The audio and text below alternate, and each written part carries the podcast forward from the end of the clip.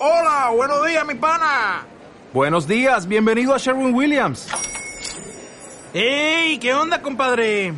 ¿Qué onda? Ya tengo lista la pintura que ordenaste en el ProPlus app. Con más de 6.000 representantes en nuestras tiendas listos para atenderte en tu idioma y beneficios para contratistas que encontrarás en aliadopro.com. En Sherwin Williams somos el aliado del PRO.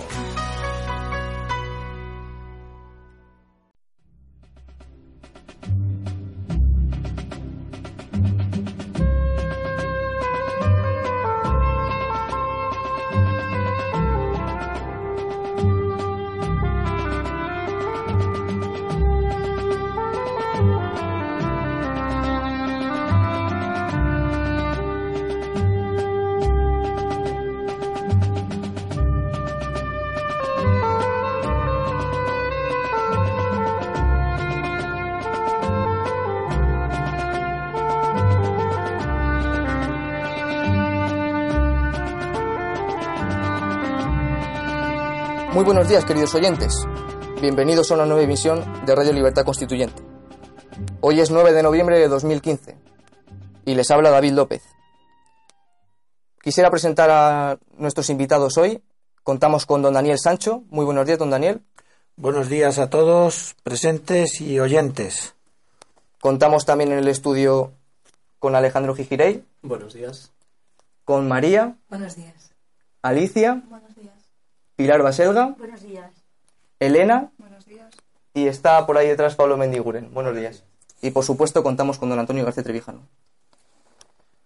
Hoy es un día muy triste para nosotros. En el Parlamento de Cataluña se está debatiendo la instauración de una república independiente de España, con respecto a España. Pero no estamos tristes por, por ese hecho en sí mismo, sino porque no contamos con un gobierno que sea capaz de enfrentarse a esta situación tan desastrosa. Y quisiera dar la palabra a nuestro amigo y asociado, Alejandro Gijirey, para que lea un soneto que ha compuesto. Soneto a la muerte de mi patria. Madre amada, ¿cómo te han de encontrar si donde buscan es entre los vivos? De falsas visiones siguen cautivos aquellos que te invocan sin cesar. Muerta tu alma, vacío el hogar, otrora tus siervos, hoy fugitivos y traidores, miserables y altivos, han hecho de tu casa un lupanar. Patria mía, por ti he de sufrir, pues usan tu cadáver de guiñol. Mas sé mi Lázaro, has de vivir. España, volverás a ver el sol. Mientras tanto, solo queda decir Santiago y Sierra, Estado español.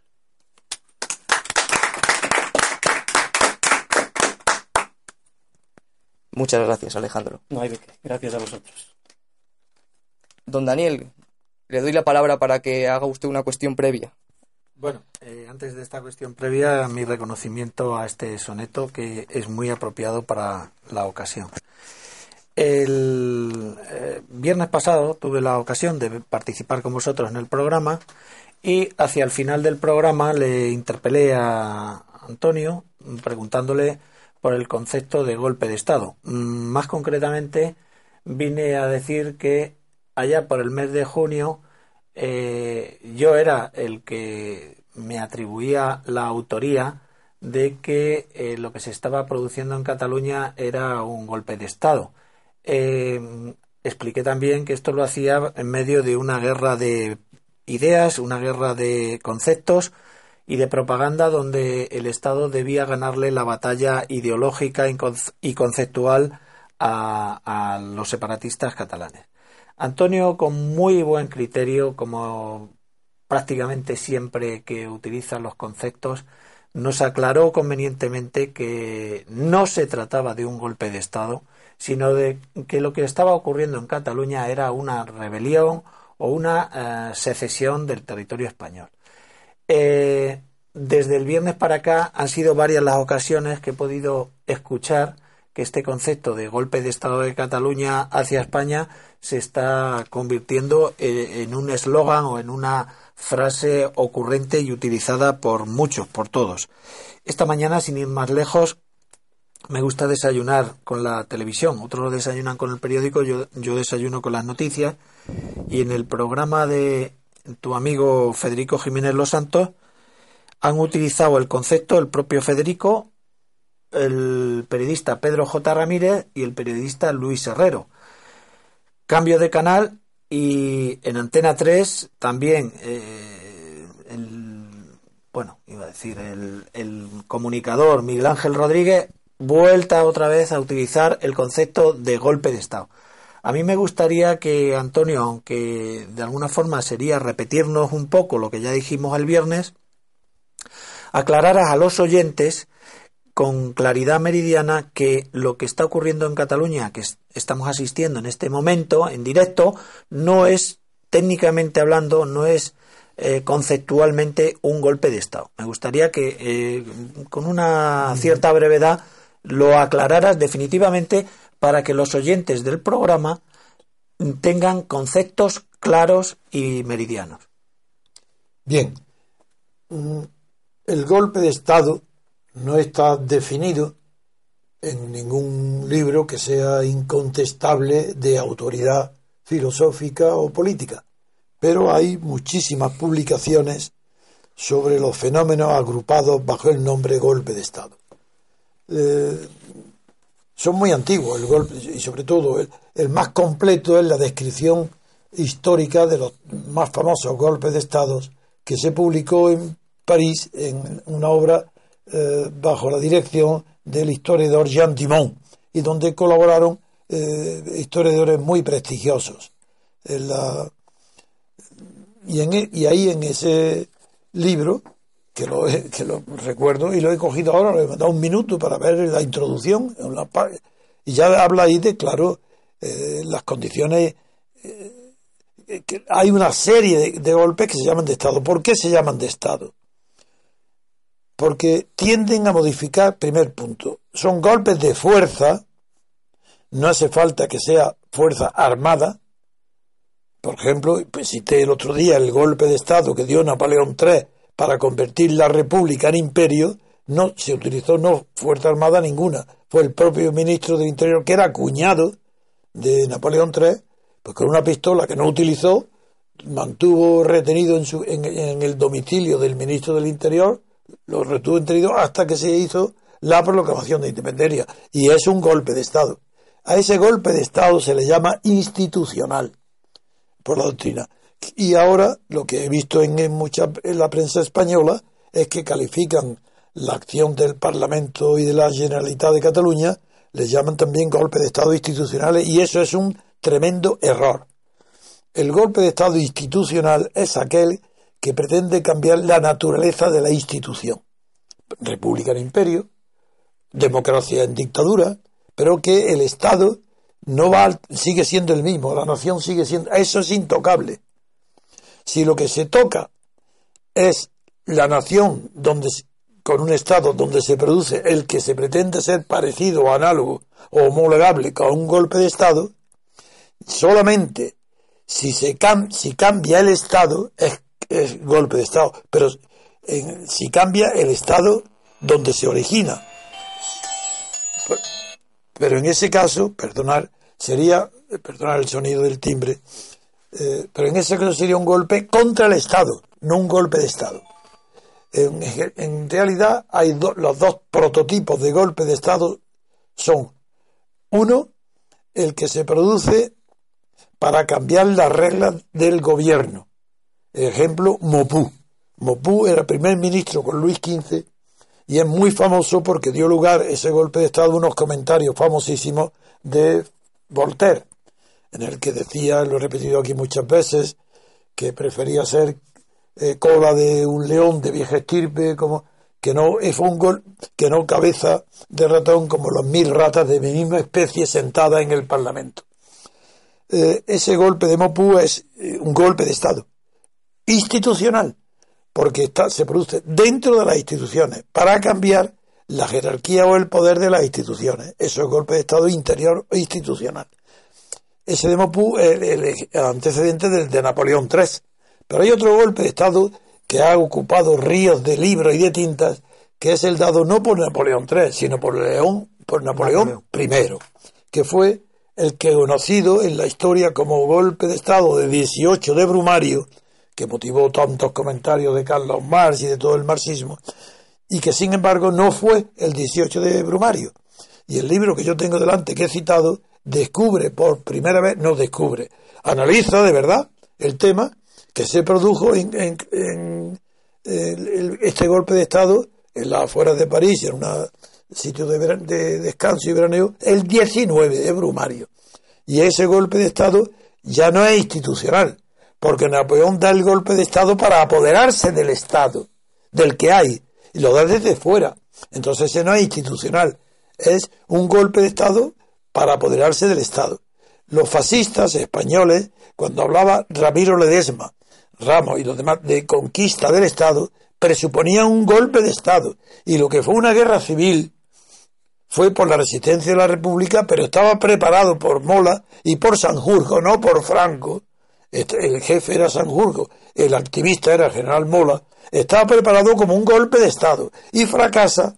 Y al fracasar ese intento de golpe de Estado para resolver en cuestión de horas o de días una situación en busca de un nuevo equilibrio interior al Estado, que esa es la finalidad de todo golpe de Estado, pues eh, se convirtió en guerra civil. El más célebre de los golpes de Estado tal vez sea el de Atatürk en Turquía, porque fue nada menos que cambiar un Estado religioso en Estado laico, y que ha durado su efecto hasta ahora Erdogan, donde lo está cambiando al revés porque es un partido islamista el que conquista el poder absoluto.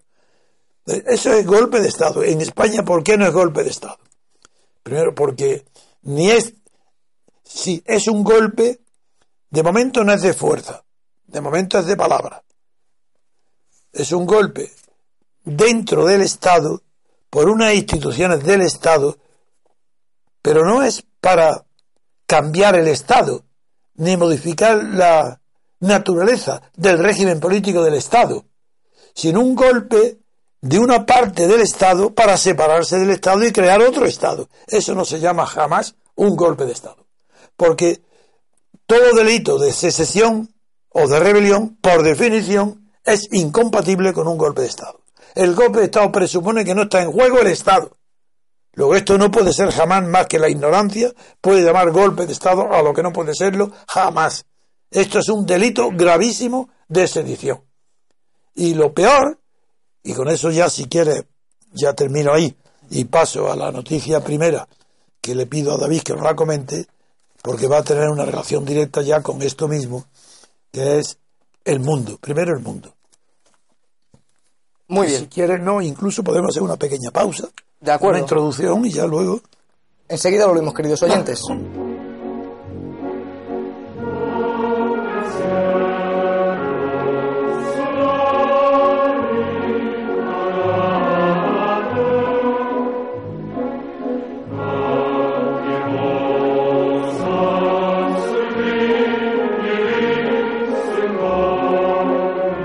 Continuamos, queridos oyentes.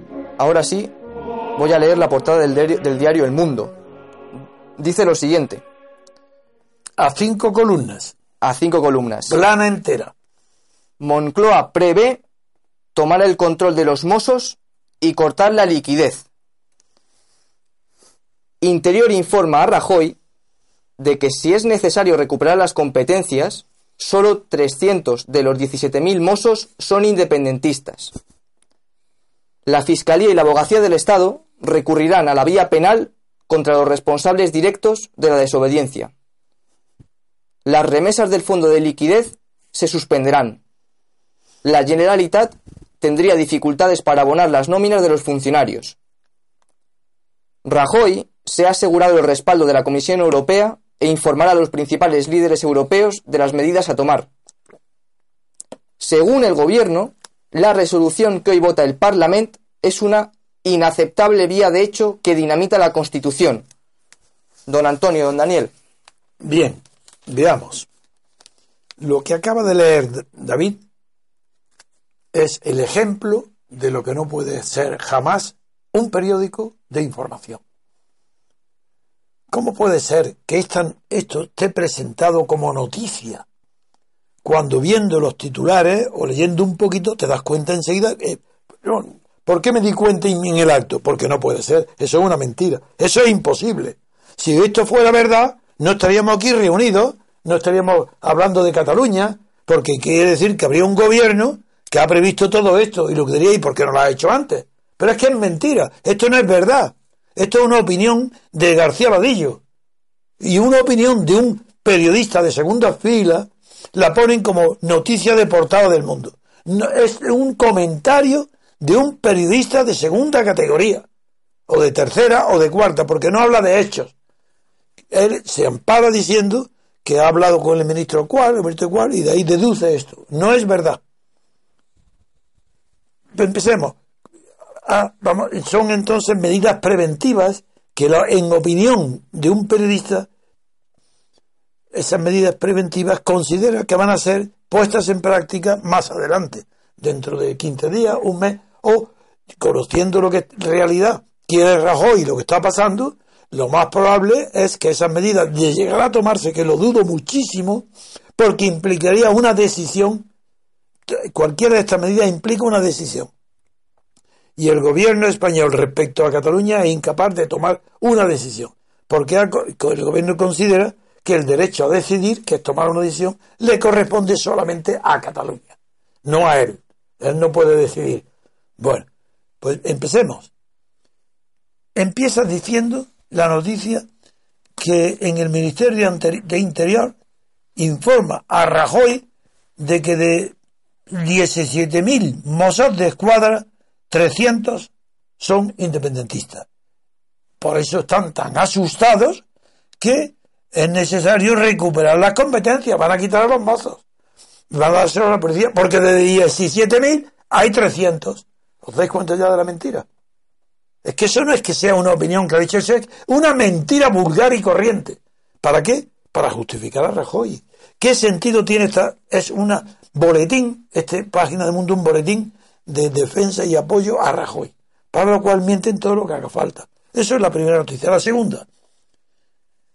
La abogacía del Estado, dice la segunda, la Fiscalía y la abogacía del Estado recurrirán a la vía penal contra los responsables directos de la desobediencia. ¿Qué está diciendo?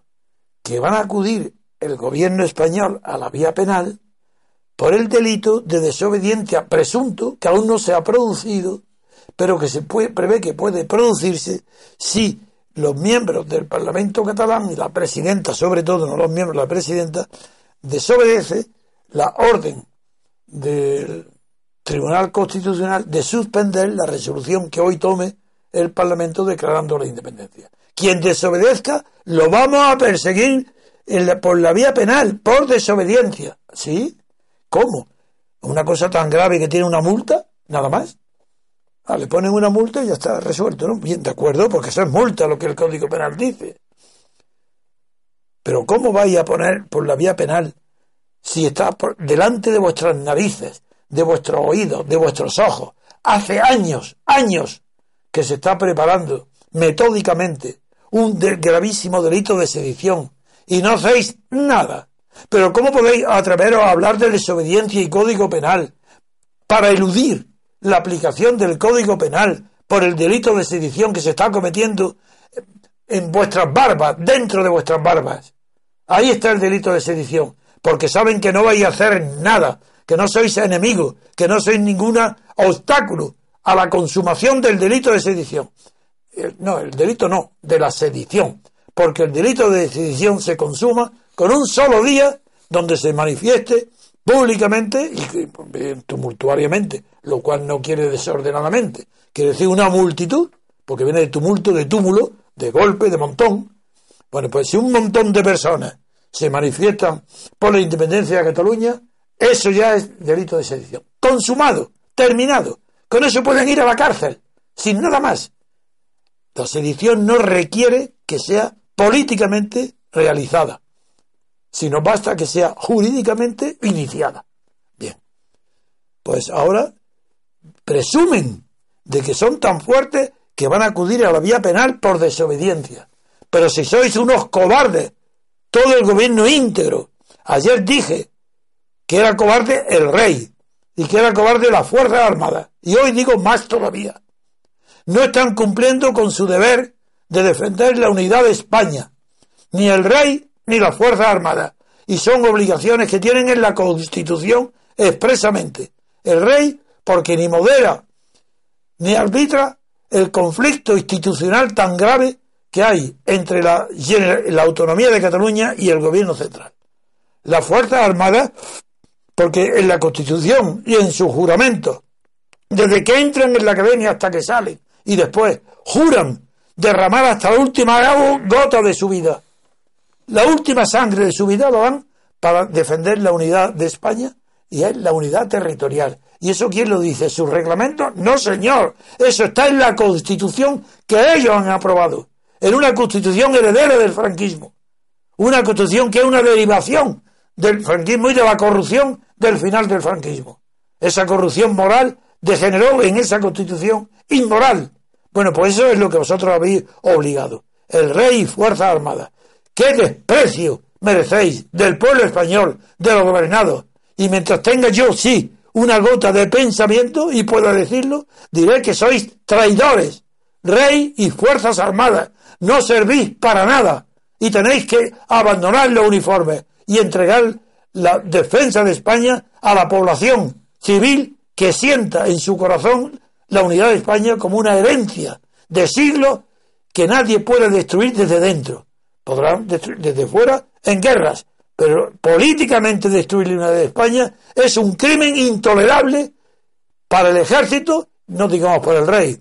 El rey está puesto ahí por su padre para huir de los fenómenos de corrupción que le afectaban y ahora lo ponen a un hombre incapaz de hacer nada, un hombre que no tiene voluntad propia, que no que, para conceder premios príncipe de Asturias y a sus hijas, eso para eso está el rey, un rey que sirve de chofer para Arturo Más, un rey que, que, no, que, que vuelve sobre sus pasos para pedirle explicaciones a un catalán separatista que no lo quiere saludar y dice ¿por qué no me saluda?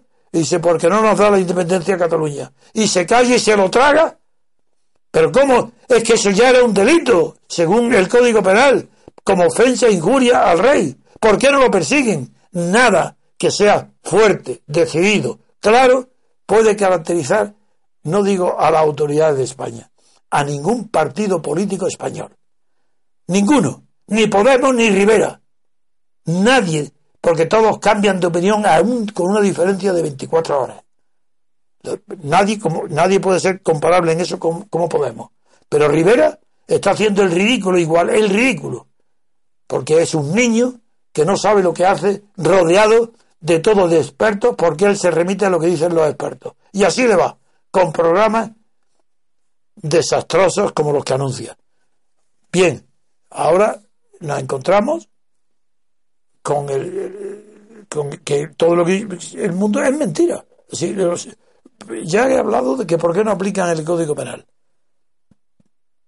Pero ahora es que le di, lo que se lee, dice las remesas del fondo de liquidez se suspenderán. La Generalitat tendría dificultades para abonar las nóminas de los funcionarios. ¿Pero cuándo? ¿Cuándo? Después de que declare la independencia. ¿Pero por qué no lo han impedido antes? Ya dije yo la fórmula de ayer. Eh, Cataluña tiene que... Cataluña los ciudadanos de Cataluña tienen que recibir la atención del Estado.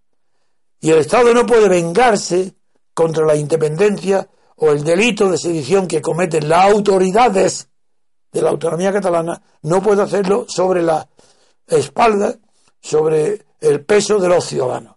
El ciudadano catalán tiene que ser siguiendo defendido por el Estado, sean soberanistas o sean españolistas, da igual. Y ya dije ayer la fórmula sencilla, el principio de la subrogación.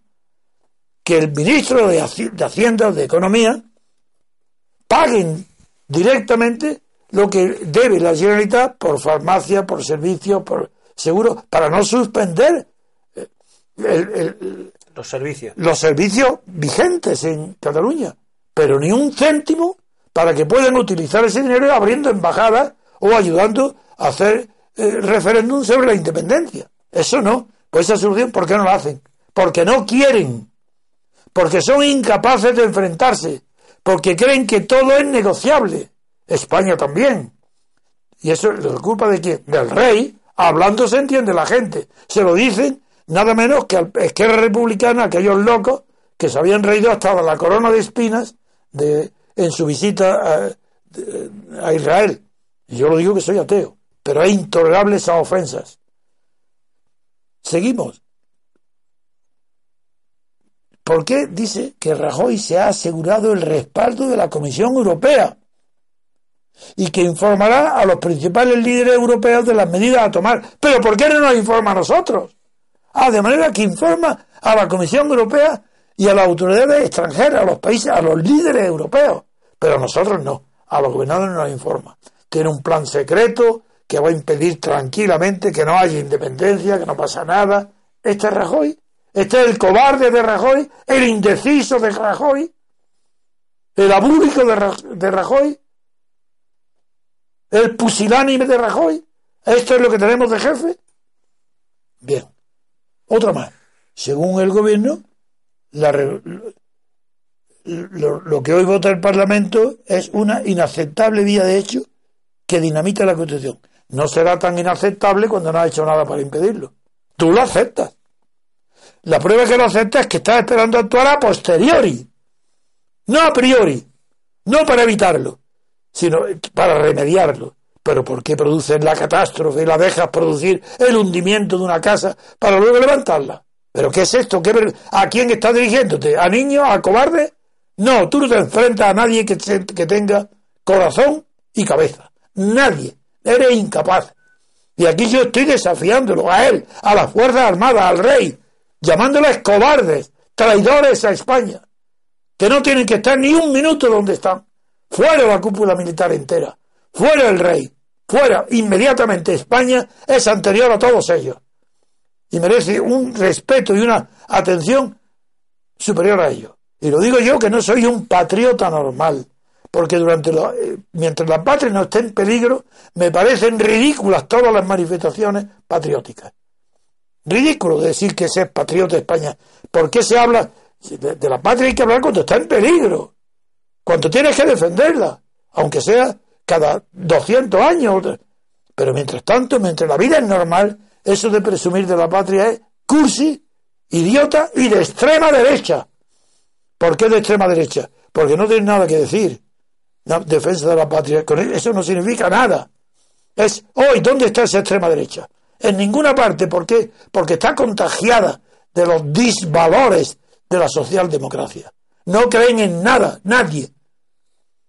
Y sin embargo, están creyendo en qué? En los sueldos, en los, en los trabajos diarios y cotidianos, sin un espíritu común que justifique no ya la, la existencia del Estado, sino la propia existencia de la nación. ¿Dónde están los españoles que se sienten españoles nacionalmente? no porque tengan un Estado. ¿Dónde están? Y finalmente, quiero decir nada más que no, para no dejar este asunto, que el mundo es un periódico abominable. Era un periódico bueno mientras estuvo dirigido por Pedro J. Reformista, no rupturista, no demócrata, no sabe lo que es la libertad política, Pedro J tampoco, pero al menos era un periodista con instinto y el periódico lo sacó de la nada a un puesto muy honorable. Y desde que se fue, desde que lo echaron, pues tanto primero el García Vadillo fue un fracaso total y el de este no digamos a dónde va. Este con esos inventos de una sábana primero para envolver el pescado, que es lo que hay dentro, pescado podrido, pues bien, está bien que pongan esa domingo esa página grande. El mundo periódico ha acabado. Pasemos al país. Bueno, yo quería, yo quería también, Antonio, decir dos, dos breves apostillas. Bueno, una primera es una curiosidad que seguramente tú no conozcas, y es que ¿quién paga en España a los mozos de escuadra? Alguien podrá pensar que los paga la Generalitat de Cataluña. Pues eso no es correcto. Eh, Cataluña, igual que el País Vasco y aquellas comunidades autónomas que tienen policía propia, lo paga el Estado mediante transferencias, porque se supone que esas funciones deberían realizarlas la Policía Nacional o la Guardia Civil y ese dinero que se ahorra el Estado, el Ministerio del Interior, vía transferencia es el que se abona a la Generalitat de, Cataluña. Esto es una curiosidad simplemente para que lo sepa. Pero sí quería, a raíz de tus, de tus comentarios, mm, incidir de nuevo en algo que ya se dijo en programas pasados. El concepto de Estado, y muchas veces se está olvidando, creo que la perspectiva, y en este caso es el gobierno y las instituciones las que están olvidados, el concepto de Estado, eh, acuérdate de aquella expresión de Maquiavelo, lo estato, lo, lo estático, lo estable, lo estable. pero, la idea estaba ya en, Maquiavelo. Entonces, con minúscula. El, el, Estado tiene la obligación de eh, mantener una respuesta eh, radical y contundente a cualquier intento de desestabilización los conceptos una vez más vuelven a ser muy importantes. ¿Qué es lo que está ocurriendo en la realidad actual en estos momentos? Pues que el gobierno y las instituciones que deberían mm, contribuir a una respuesta rotunda y contundente en defensa de la estabilidad, de la estatalidad del Estado, pues la respuesta mm, no está siendo la adecuada. ¿Por qué? Falsos complejos, eh, complejos de antidemócratas. No sé bien la razón que eh, impulsa al gobierno a una respuesta débil, pero eh, cuando el gobierno, las instituciones, no están dando la respuesta adecuada a una situación de crisis, ¿qué, es la, ¿qué está ocurriendo? Pues que la ciudadanía se está generando un caldo de cultivo, una mentalidad de reacción frente a la agresión, digamos, entre comillas, catalana. Y eh, se está produciendo un germen de nacionalismo hispano frente al nacionalismo catalán. Y estamos abocados a un conflicto mm, que veo venir. Es correcto. En el libro que antes cité sobre el golpe de Estado, fija, empieza diciendo la palabra État, en francés, Estado, en su sentido primero, significa, digo literalmente, una manera de ser, une manière d'être, fixe et durable. Eso es, un estado durable, durable, fija y durable. Una manera de ser fija y durable. Bien, eso no está en Maquiavelo. Eh, Maquiavelo sí utiliza a veces el Estado, pero no le da el sentido propio que luego tuvo ya en, el bar, en, el, en la contrarreforma que contesta no solo inmediatamente el, el, el, político, entonces Milán pertenecía a España, era español, contesta a Maquiavelo, sobre todo en Jean Baudin, que es la contestación a Maquiavelo, ya sí se define el Estado de la manera que hoy que hoy se dice. Pero me quería referir a que, por ejemplo, la reacción eh, pusilánime del gobierno español sería concebible en un Estado como Francia, por ejemplo. Imposible, totalmente. Francia de derecha o de izquierda, de, independientemente del gobierno que, que esté en el, ¿Cómo reaccionaría ante un problema como el No, no, Francia sería con una máxima dureza, pero máxima dureza. A eso me refiero. Y eso que en Francia conoció un tiempo desde que fue suspendida la monarquía de Luis XVI, hasta que dio el golpe de Estado Napoleón I, en ese tiempo la palabra Estado desapareció de Francia, la palabra República desapareció de Francia, la monarquía también, y hubo un periodo de siete, mm, de siete, ocho años, donde ni siquiera en los discursos ni en el gobierno se empleaban las palabras de autoridad. Entonces, pero claro, por eso terminó en una dictadura y en Napoleón. Napoleón, el golpe de Estado fue un paseo militar. El golpe, no, no en el paseo militar, pues si tuviéramos tiempo contaría las anécdotas tan graciosas que Napoleón, tan valiente como era, y perdió casi el conocimiento y le salieron pupas en los labios y fiebre y litos de sangre el día del golpe de Estado de miedo. Y se quedó, cayó en el diván en la, en la sede de donde estaban reunidos su hermano Lucien, se cayó muerto de pánico. Y no hizo nada, fue su hermano Lucien el que salió al balcón, primero cuando se recuperó Napoleón, y le dijo a la armada que estaba en la explanada adelante, a mí le, le pero, pero, pero eh, eso no lo voy a contar porque sería muy largo y muy bonito de contar, pero no, prescindo. Yo creo que vamos a escuchar un poquito de música y enseguida pasamos al país.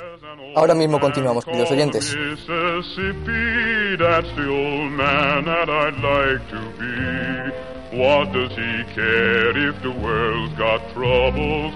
What does he care if the land ain't free? Old Man River, that old man River. Continuamos, queridos oyentes. Antes de pasar al diario El País, va a tomar la palabra Alejandro para realizar una puntualización sobre la portada del diario El Mundo.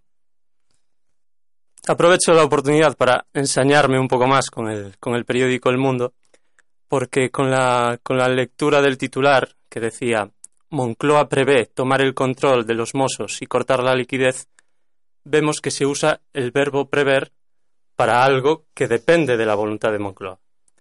Eso básicamente es no declarar firmeza, sino declarar cobardía. Porque aquello que uno puede hacer no se lo atribuye a sí mismo, sino que se lo atribuye a causas ajenas. ¿no? Esto básicamente era lo que quería decir y yo realmente no sé si este error muchas veces eh, se plantea el dilema, si este tipo de errores son por no ignorancia. puedes estar seguro, seguro, seguro, si que no te equivocas, si sabes que ese error es no es ningún error. Es que le viene a la cabeza al periodista aquel verbo que menos pueda molestar al poder y que más le pueda favorecer. Por eso se ha puesto prever en lugar, Moncloa decide, en vez de decidir, porque depende de su propia voluntad, dice prever, como si dependiera de acontecimientos ajenos o extraños al gobierno, Sí, a la Moncloa. Yo iba a decir que normalmente se plantea el dilema de si esto es por ignorancia o por malicia, pero yo digo esto es por ignorancia y por malicia. Las dos cosas, Eso. eso es. Muchas gracias Alejandro por la puntualización.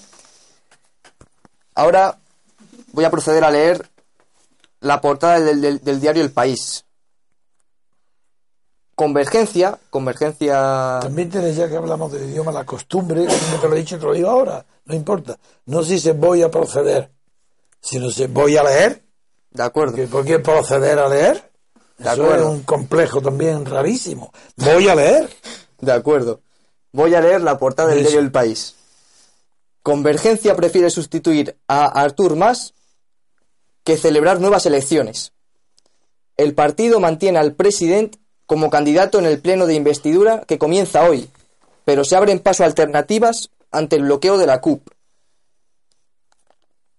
La, la noticia tiene, sigue tratándose en la página 19. Leo lo siguiente. El bloqueo de la investidura de Artur Mas impulsa a Neus Munté como sucesora. Artur Mas se enfrenta hoy a su tercer debate de investidura como presidente de la Generalitat sin tener la mayoría necesaria para lograrlo y con su figura cuestionada por una parte importante del independentismo. El presidente no conseguirá ser investido en las dos, en las dos primeras votaciones, con lo que se abre un periodo de dos meses para negociar con la CUP que parte de sus diputados se abstengan y lograr así la mayoría simple. Ante la situación de bloqueo político, Artur Mas y su partido quiere evitar a toda costa la repetición de las elecciones. Pese a que en este momento nadie, nadie en CDC, Convergencia Democrática de Cataluña, cuestiona la figura del presidente, se va abriendo paso la tesis de que su, de que su relevo por Neus Munté, vicepresidenta de la Generalitat en funciones, deba acelerarse. Y en la misma página, más abajo, leemos una soberanista convencida que sigue conservando el carnet de UGT, se refieren a Neus Munté. La vicepresidenta creció en el sindicato hasta su fichaje por Artur Mas. Y le- leo también la siguiente noticia en la página 20. El debate sobre la presidencia autonómica divide a la CUP. Don Antonio, don Daniel. Bien. Esta es la noticia que has leído y como es tan clarito lo que has leído, pues no hace falta comentario. Hoy se está celebrando en este momento esa declaración del Parlamento catalán sobre la independencia de Cataluña en forma de república y a la vez que se está celebrando, se está con ello retrasando, posponiendo y dejando para otro último lugar, e incluso para otro día, eso ya veremos, la investidura de Arturo Mas como presidente de la Generalitat. Bien. El asunto no ha cambiado, pero en cambio, las noticias que hoy trae el país justifican por qué hace dos, tres días eh, pude averiguar, el único que lo ha hecho hasta ahora en, la prensa o en los medios públicos, por qué razón y de qué manera se estaba haciendo eh, la maniobra de retrasar la elección de Arturo Más y ya le expliqué que era una, una ardid muy inteligente pero evidente de que un niño lo podía ver que quien no se fía de otro pues, pero ese otro quiere pactar con él y que lo apoye dice bueno primero compromete cumple lo que me dice y luego yo cumpliré lo que tú quieres es decir por eso se pospuso la investidura a la última operación de esta primera mm, acto de sedición. Si CUP, la idea de la CUP, Arturo Más, no te investimos. Primero tú te comprometes hoy, 9 por la mañana, primera votación, la declaración de independencia. Y si tú cumples, ya veremos después, no, ya veremos, yo te, te apoyaré. Por eso, para comprender que esta estrategia no me equivoqué, voy a leer al pie de la letra lo que, la noticia que aparece sobre la CUP.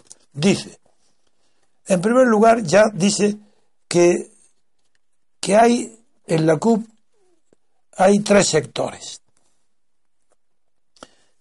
Y como los cursis siguen abundando tanto entre el periodismo, a esos tres sectores le llaman tres sensibilidades. Recordáis, ¿no?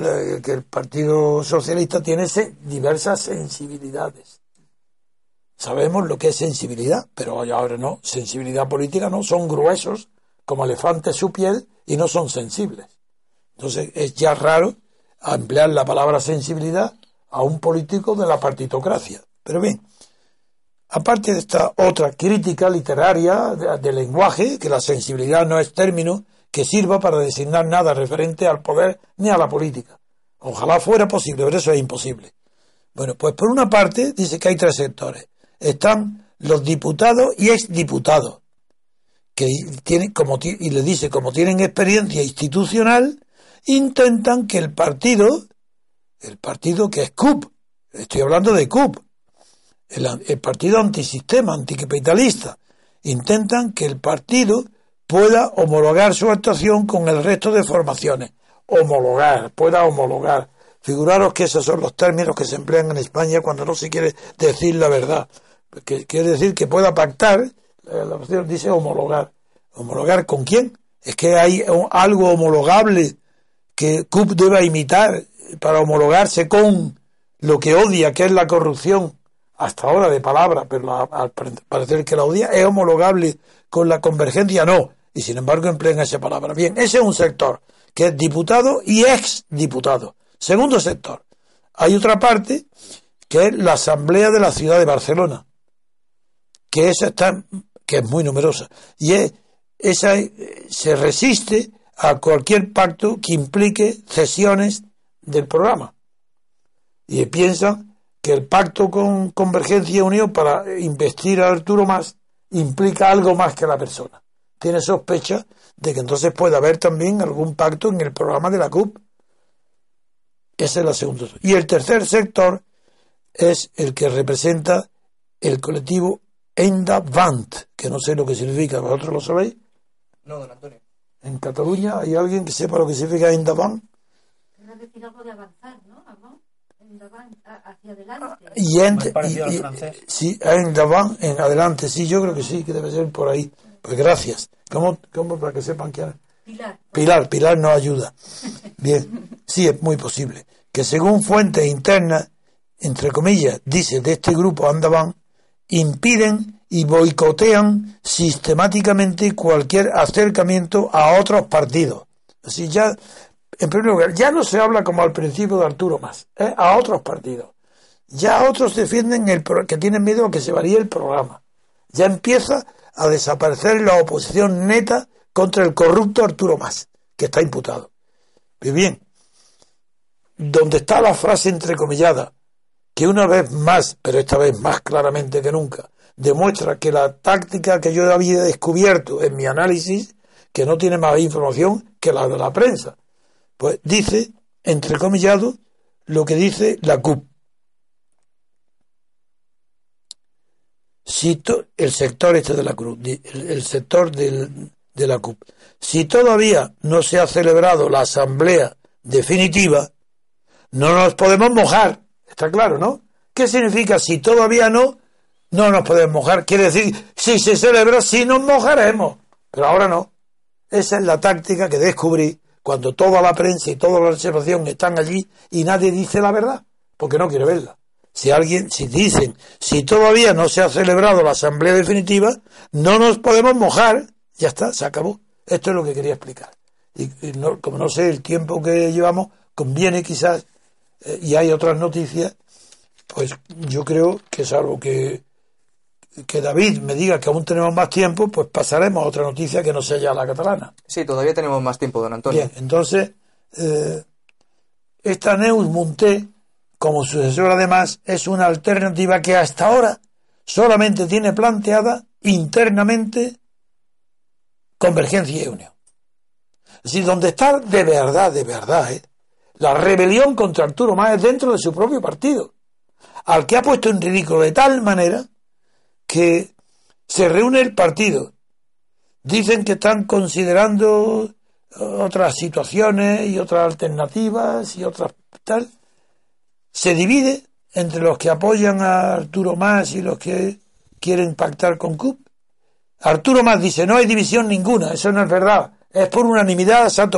Cuando, se, cuando era clarísimo que los propios consejeros de, miembros de la Generalitat habían tomado posturas distintas y algunas contrarias a Arturo Más.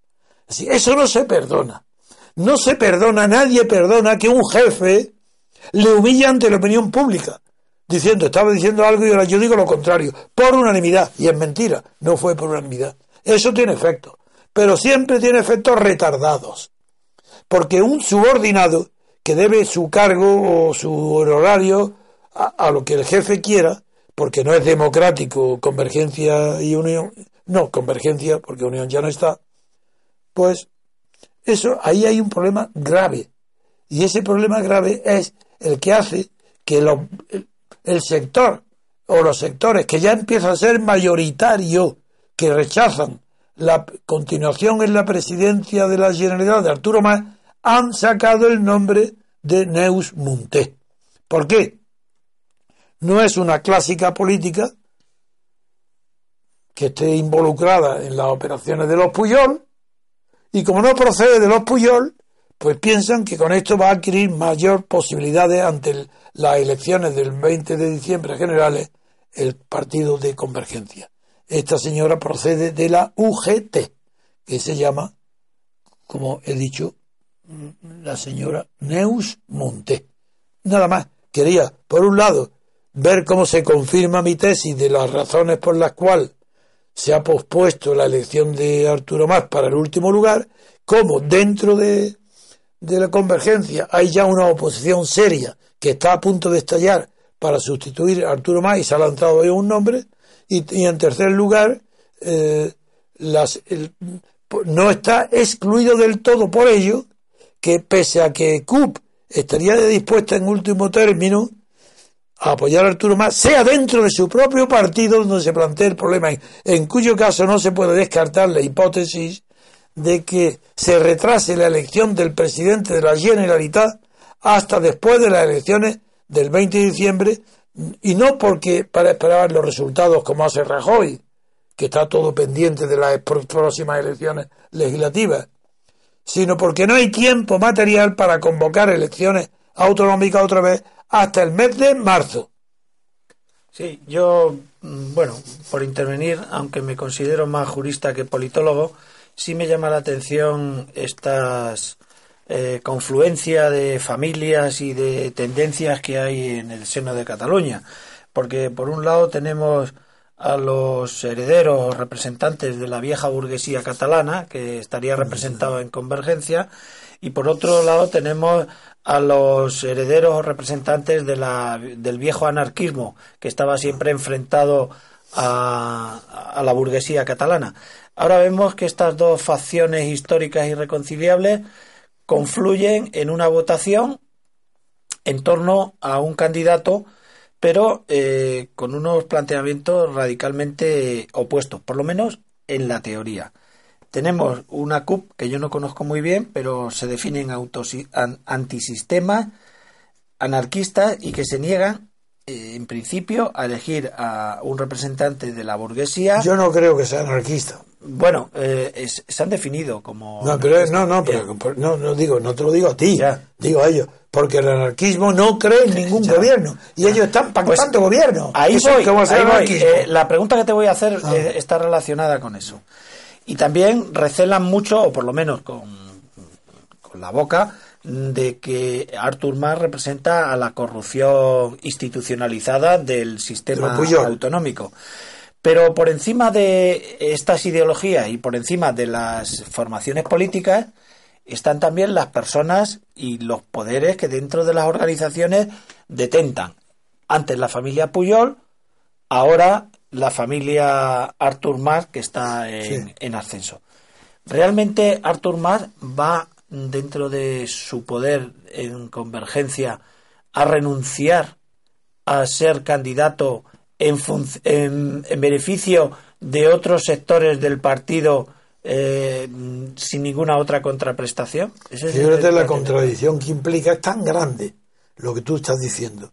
La contradicción de convergencia, partido inventado, creado, defendido, alimentado, financiado por la corrupción de la burguesía catalana y es más, de la alta burguesía, no de la mediana, que es tan contradictorio lo que está pasando. No solo que Arturo Más, presidente, se vaya a formar un grupo de gobierno con la CUP, con la CUP, con la anarquistas que ellos dicen no es verdad, con los anticapitalistas y antisistemas de la CUP, porque el anarquista no es anticapitalista, porque la, antiestatalista. Naturalmente, lo que no quiere es gobierno ni Estado, pero el capital no lucha contra él. Ese fue el motivo de la batalla tan. es que, perdona, Antonio, el problema es que estos jóvenes, mm, sin despreciar a nadie, es que creo que no saben ni la realidad que están tocando. O sea, es, mejor, que los desprecie. Es mejor despreciando a los jóvenes. No me gusta despreciar a la gente, pero. Yo sí desprecio al que, sin saber algo.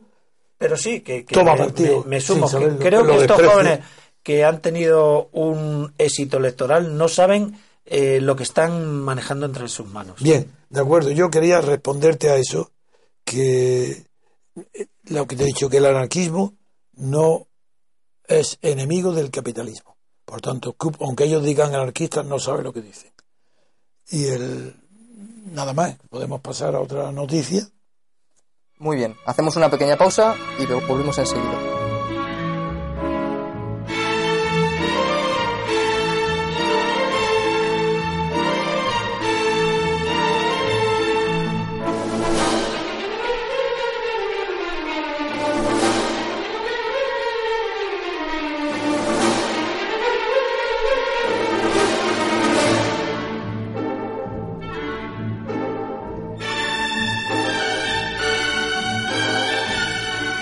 Continuamos, queridos oyentes, y en, este último bloque del programa vamos a tratar dos noticias referentes, una de ellas a Ciudadanos y la otra a Podemos, que vienen publicadas en la página 21 del diario El País. La primera, declaraciones literales de Albert Rivera. Es un día preocupante para la democracia. Eso con respecto a la primera noticia. La segunda, la cúpula vasca de Podemos dimite entre críticas al aparato. Podemos Euskadi ha abierto otra brecha en la organización a menos de dos meses de las elecciones y cuando el partido, según las encuestas, pasa un momento muy delicado. El líder vasco de la formación, Roberto Uriarte, y otros 19 miembros de su dirección anunciaron ayer su marcha en protesta contra el aparato, la Secretaría de Organización, que les impuso un candidato. Algo similar pasó en Cataluña en octubre. La decisión refleja las tensiones entre la vocación centralista de la cúpula nacional y las estructuras territoriales que defienden su, autonomía. Don Antonio, don Daniel. Bien. En cuanto las noticias son, no es noticia, es una vez más las declaraciones de un oportunista súper nervioso, es decir, hiperactivo, que debía de tener tratamiento psicológico o incluso psiquiátrico para calmarse un poco. Eh, y eh, lo que dice es impresionante. Albert Rivera ha descubierto que hoy es un día preocupante. Preocupante hoy. ¿Para quién? Dice, para la democracia. Pero ¿cómo que puede ser un día preocupante para la democracia? Supongamos, no existe democracia en España, pero bien, supongamos que en una cabeza de mosquito, nervioso y picante, que hace picadura, eh, como la de Rivera, puede, puede creer, supongamos que su ignorancia es tan grande que cree de verdad que en España hay democracia. Es decir, que es un sistema representativo del elector, es decir, que los que votan están representados en las listas de partidos hechas por el aparato del partido, supongamos que todo eso, sí, que crea que hay una democracia. ¿Es un día preocupante para la democracia? ¿Es que acaso lo que está sucediendo en Cataluña tiene alguna referencia directa, indirecta, principal, motivada? ¿Está en las causas, motivos o finalidades que persigue la separación de Cataluña? ¿Está el sistema político de la Constitución española? ¿Pero acaso Cataluña pretende algo distinto de lo mismo que hay en la Constitución española? Lo que quiere es que en lugar de estar unido, formando parte integrante de España, separarse Cataluña sola y tener un régimen como el que tiene España, igual el mismo, los mismos partidos, igual. ¿Cómo puede ser tan ignorante este pobre chico, este pobre aventurero, que tuvo suerte, no, tuvo valor, eso porque hay que reconocer las cosas como son. Este chico ha tenido valor en Cataluña para defender a España, la unidad de España. Pero el éxito se le ha subido de tal manera a la cabeza que ya no para de decir tonterías. Ayer destrocé de verdad su programa punto por punto todo y a ver si hay alguien que es capaz de criticar o rebatir alguno de los argumentos por los cuales el programa suyo lo reduje a una pura basura, inaplicable y basura. Pues hoy digo lo mismo. Este hombre ni siquiera sabe la naturaleza del régimen político donde participa, no sabe lo que es y cree que es una democracia, es decir, como Estados Unidos, o casi una democracia como Francia, o un, un régimen representativo parlamentario como el del Reino Unido. ¿Se lo cree? Pues yo creo que sí. Es tan ignorante que se lo cree. Porque su defecto está, como he repetido varias veces, y ayer se puso de relieve, que como no sabe casi nada, es un, es un chico ignorante que da clases de oratoria, con eso está dicho todo. Porque quien da clases de oratoria es, que tiene un defecto mental.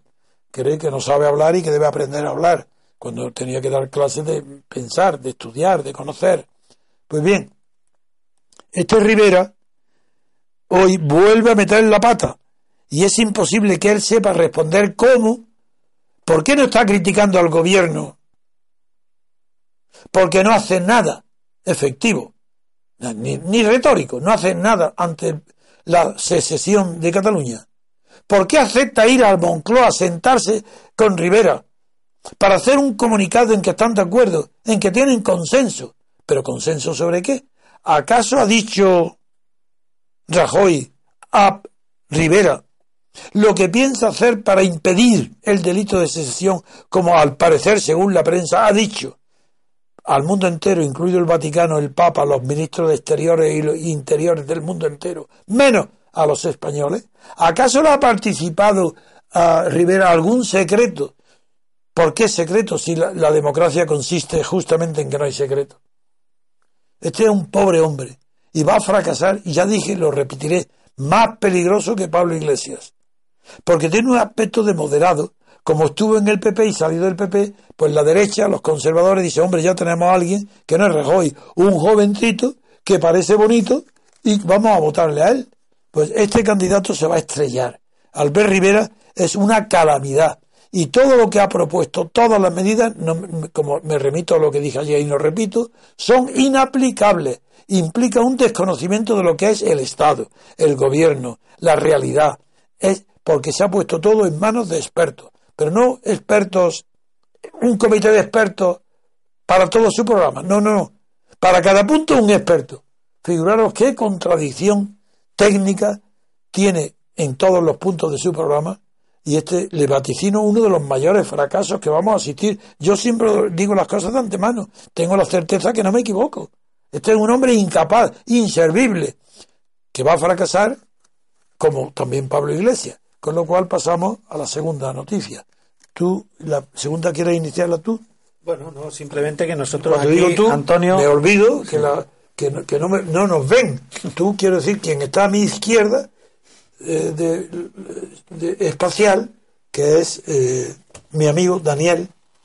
No, te decía Antonio que hace ya bastantes meses, yo creo que un año, cuando Podemos las mm, ingeniaba para eh, meterse en la campaña, en, en la propaganda de, los medios de comunicación y tenía una intención de voto del 27 o del 28%, pues nosotros dijimos en este programa que se iba a desinflar como un globo porque mm, no tenía estructura de partido y cuando ahora parece ser que han intentado implantar la estructura de partido ha chocado con la base ideológica que no quiere eh, ser un partido tradicional.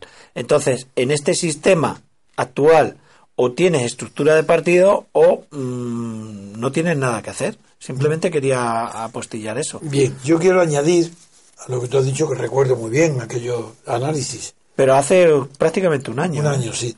Pero yo quiero añadir ahora que las palabras literales que emplea la crítica a, a, Pablo Iglesias, aunque se refiere en realidad a, la Secretaría de Organización, dice literalmente el país.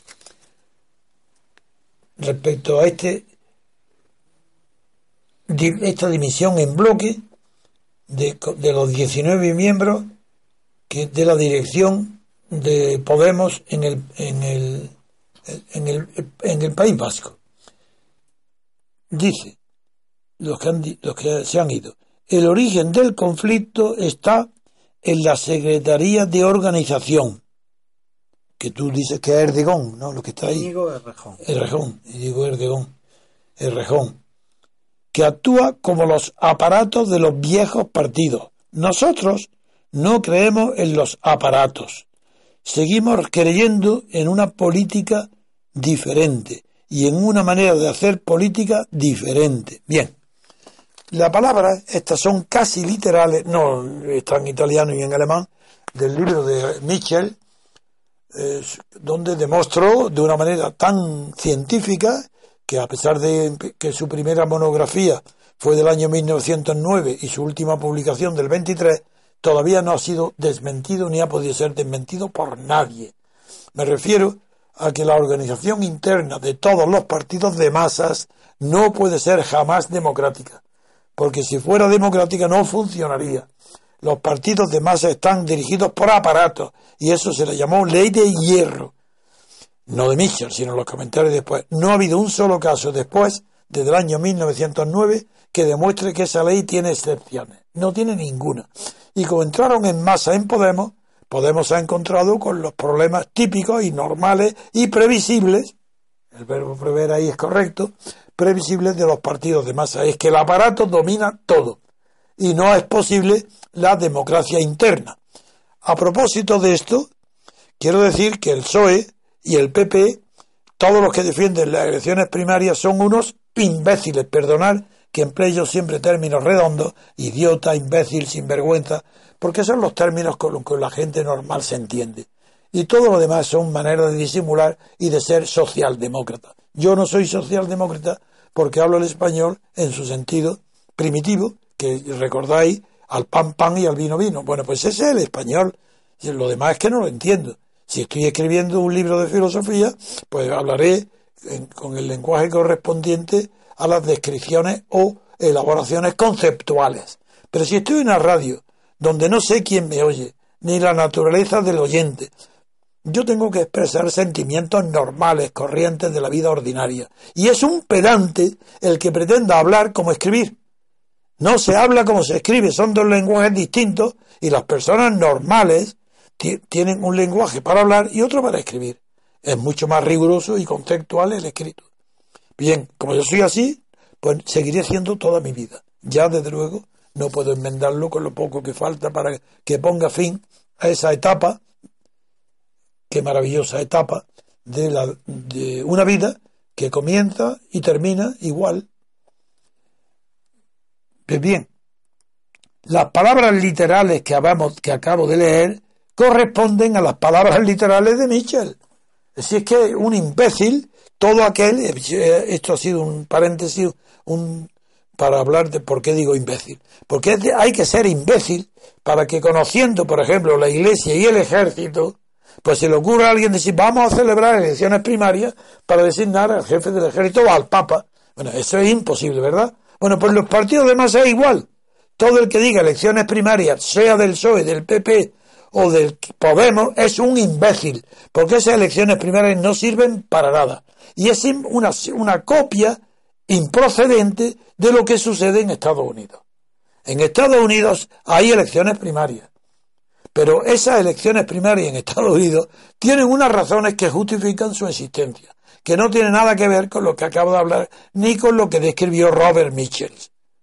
No, en Estados Unidos hay primarias porque en un continente más grande que Europa había 6 millones cuando se inventa el sistema electoral, cuando se introduce. Y es imposible que los candidatos pueden hacer campañas ni conocidos si antes no hay una propaganda interna enorme del partido viajando por todas partes para seleccionar un candidato del partido. Y para eso se celebran primarias. Eso no quiere decir que la elección sea democrática dentro de las primarias, porque incluso en Estados Unidos, que los partidos no tienen vida orgánica, sino solamente vida electoral, porque existen nada más que para poder elegir presidentes, y una vez terminada la elección se retiran al invernadero y tienen, y tienen una vida reducidísima, pues que se esconden como las marmotas en, eh, en Estados Unidos, que se celebra cuando están, normalmente están dormidos, y cuando se celebran las elecciones despiertan y es como el día de la marmota en Estados Unidos.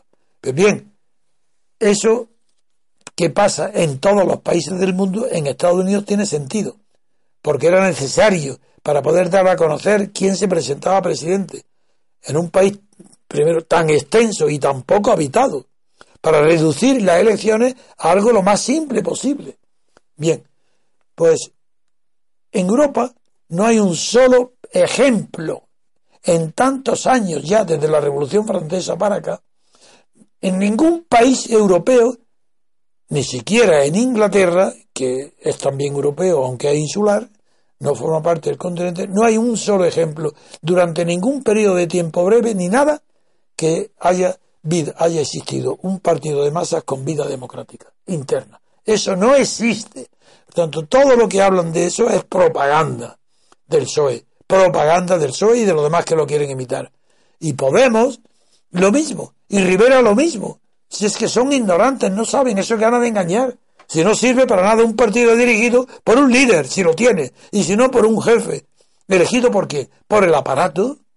Pero si los partidos políticos, en el estado de partidos, que es el actual, el que hay en toda Europa continental, es estado de partidos. La democracia no existe en Europa.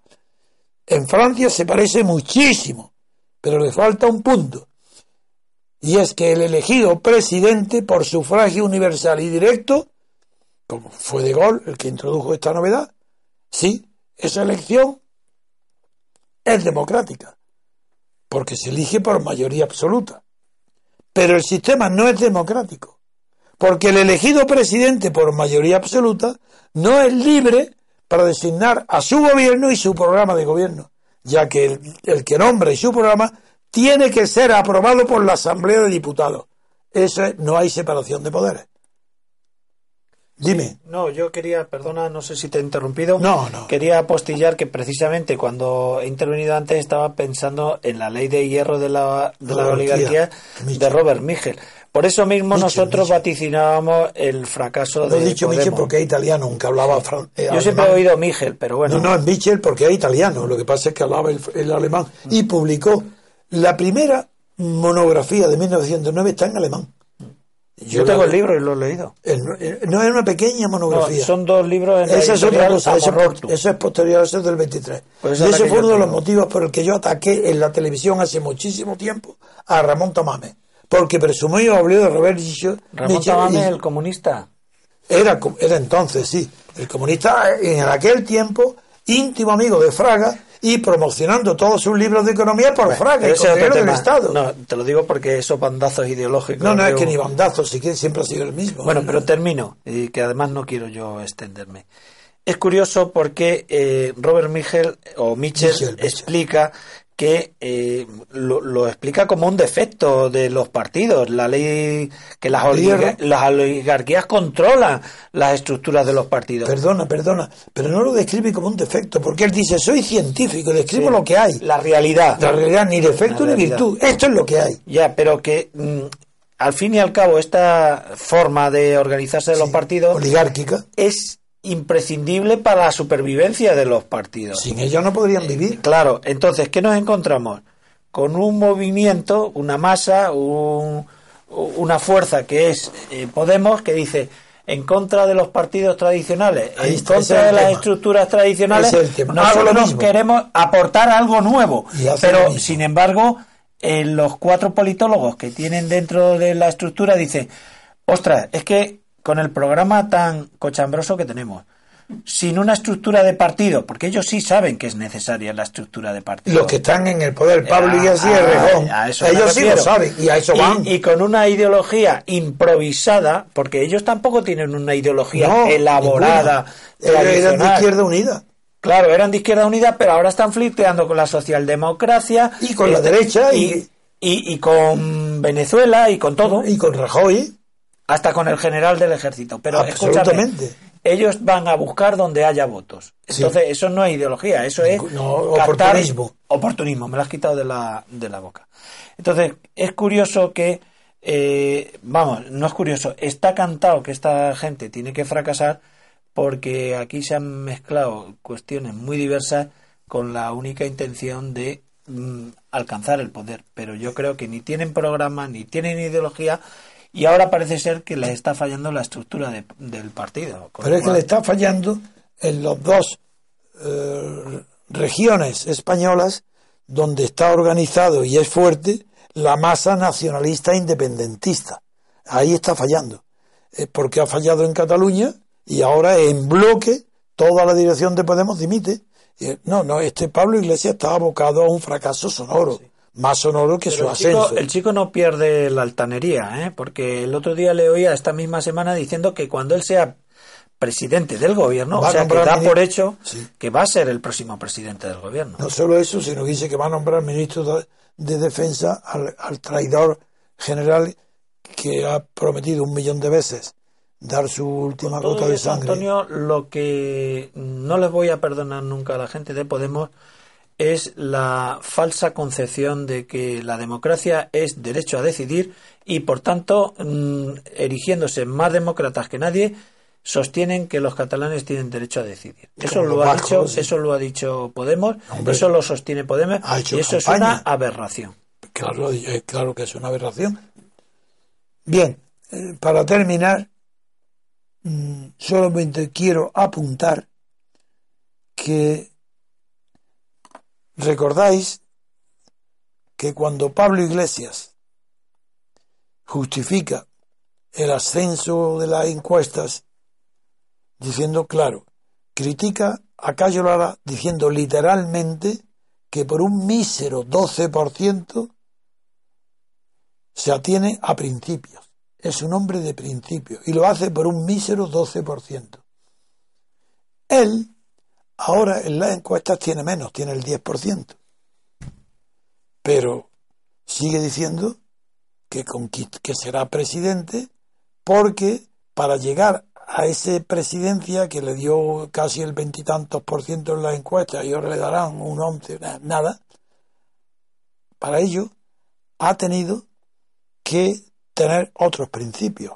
Por eso dejó el marxismo, porque es como que nadie tiene. Pero bueno, suponiendo que Cayo Lara y el Partido Comunista fuera marxista, que no lo es, porque no hay ningún partido marxista que se haga monárquico en 24 horas como hizo Santiago Carrillo. No se puede sostener una monarquía 30 años y decir soy republicano, ni soy comunista. Eso es imposible, eso no existe. Más que un pretexto, una mentira para seguir viviendo del Estado capitalista y monárquico. Esos son bien. Pero a pesar de eso, figuraros cómo será de falto de principios Pablo Iglesias, que considera que Cayo Laro- Lara es un hombre de principios. Y que él, como no tiene principios, pretende asaltar el cielo la asaltar el cielo con una metralleta, como sea, y por eso ficha a- al general. Es decir, Pablo Iglesias no es que sea un oportunista, es que es un hombre peligroso, porque no tiene principios y es peligroso para el que lo vote, porque puede estar creyendo que está votando a algo y no está votando más que a la nada. Es un hombre presumido, ambicioso, creído, no tiene ni idea ni de lo que habla, ni ha, ni ha estudiado jamás a Granchi, que lo citan, no sabe nada de nada. Por eso las dos fuerzas emergentes, que son Albert Rivera y, y, es, y, y Pablo Iglesias, yo les llamo que son las nuevas fuerzas detergentes para, para limpiar la porquería del PP y del PSOE. Pero claro, lo que limpia la porquería hay que desecharlo igual que lo limpiado. Nada más. Muy bien, pues finalizamos el programa de hoy, queridos oyentes. Muchas gracias, don Daniel, por su participación. Siempre a vosotros. Muchas gracias, Alejandro, por habernos leído el bello poema en un día tan señalado. Gracias a vosotros. Gracias por venir, María, Alicia, Pilar, Elena y Pablo Mendiguren, que estará está por ahí atrás. Y por supuesto, muchas gracias a don Antonio García Trevijano. Yo tengo que darme la vuelta. Les emplazamos al, al programa de, de mañana y esperemos que nos ayuden a difundirlo y le den a me gusta. Pasen un buen día.